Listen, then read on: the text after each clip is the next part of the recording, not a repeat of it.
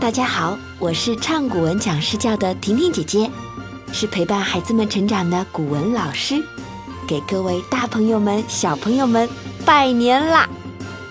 拜年，我们要唱什么古诗歌呢？那就是《春节谣》，让我们来唱一遍吧。小孩小孩你别馋，过了腊八就是年，腊八粥喝几天。二十三，二十三，糖瓜粘，二十四，扫房子，二十五，冻豆腐，二十六，去买肉，二十七，买新衣，二十八，把面发，二十九，蒸馒头，三十晚上熬一宿。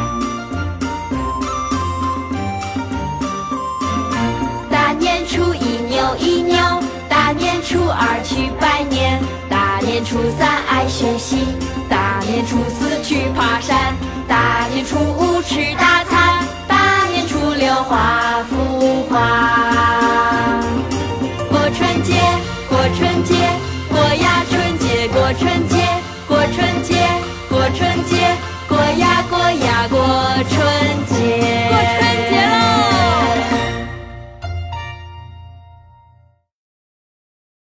在过去三年里，我们在婷婷诗教中穿越时空，在诗词里游历壮阔的河山，探索认知世界的方法。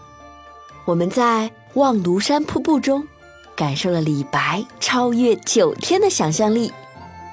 飞流直下三千尺，疑是银河落九天。在绝句中。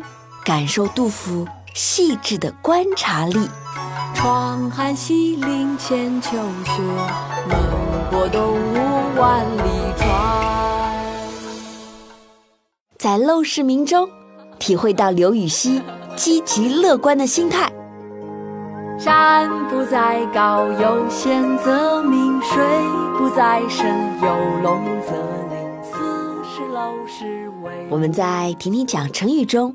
一边听故事，一边总结前人的经验，学会更好的应对世界的千变万化，也认识了好多有智慧、有理想、有决断的人哦。我们跟随孔子学习不耻下问，知道了遇到不懂的事情就一定要问个明白。先生，您是当代最有学问的人，为什么还要问这问那儿呢？多丢人啊！我不是天生就有学问的，遇到不懂的事物，就应该问个明白，这样才能懂礼呀。弟子受教了，您真不愧是当代大儒。我们听到陈胜立下鸿鹄之志，明白要立志高远，才能够取得更高的成就。唉，你们这些人。哪里会知道我的远大志向呢？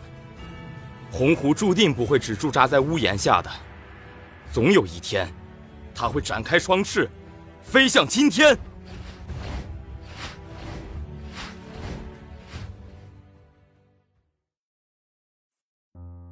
大家有没有想过，为什么这些先贤和大诗人们这么有才华，能够写出？这么多令人惊叹的诗词呢？他们的智慧是从哪里来的呢？